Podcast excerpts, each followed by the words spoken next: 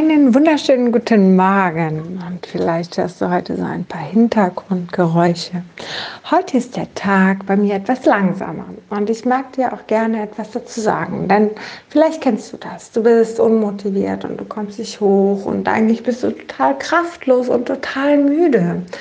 Und aber eigentlich hast du ganz viel zu tun und willst ganz viel erledigen und hast so eine große Vision und aber du bist einfach nicht fit. Es ist einfach so.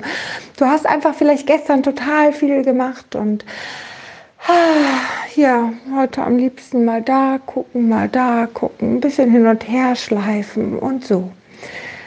Und weißt du, was ich dann mache? Ich habe solche Tage auch und es gibt einen Tag in der Woche, der gerne so ist. Dieser Tag heißt Dienstag bei mir.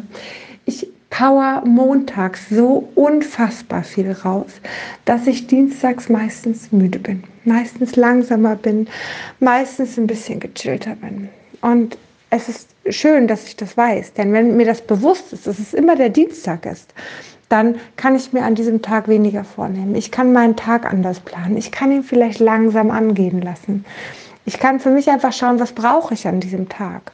Okay, wenn man berufstätig ist, ist es natürlich schwierig, weil dann muss man halt dienstags auch zur Arbeit gehen und irgendwer möchte etwas von einem.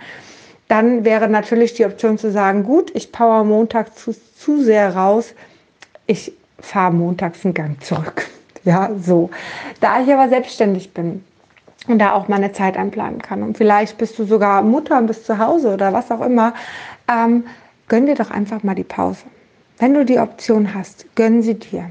Plane deinen Tag anders. Plane an dem Tag die Sachen, die etwas gechillter laufen können, ohne dass du dich stressen musst. Es geht doch im Endeffekt um dich. Ja, und wenn du mit diesem Druck dich dahinsetzt und dann vielleicht doch noch einen Kaffee in Ruhe trinkst, dann fühlst du dich die ganze Zeit schlecht. Und genau um dieses Gefühl geht es. Hör auf, dich schlecht zu fühlen. Hör auf mit diesen Gedanken, ah, ne, alles so blöd. Lass es. Entspann dich doch. Gönn dir doch deinen Kaffee. Gönn dir doch deine Ruhe. Genieße es doch. Und nimm es einfach genauso an. Bitte nicht jeden Tag, nicht jede Woche, also nicht äh, ne, drei Wochen am Stück oder so. Also wenn du nach drei Wochen am Stück immer noch nicht hochkommst, dann überleg, was läuft falsch. Ja, also so, das habe ich auch. Ab und zu habe ich das, aber dann faste ich halt auch viel. Dann mache ich viel in Richtung Basenfasten, habe ich letztens gemacht und davor und danach dann gefastet, noch normal. Ja, dann merkte ich dann einfach, okay, jetzt zwei Wochen, jetzt reicht es aber auch. Ne? Jetzt muss ich einfach mal wieder hochkommen, einfach mal wieder eine andere Sicht haben. Ich habe in der Zeit viel an mir gearbeitet und ich habe einen großen Fortschritt gemacht in all dem, was, was mich angeht, was meinen Körper angeht, was mir Energie gibt für die Tage danach. Ziemlich cool, alles gut. Der Fakt ist einfach, dass es dann aber auch irgendwann weitergehen muss. Ja, und wenn du gar nicht hochkommst, dann schau mal, was fehlt dir vielleicht. Vielleicht fehlen dir verschiedene Nährstoffe. Vielleicht bist du total vergiftet und du solltest mal überlegen, hm, vielleicht könnte ja Detox was für dich sein.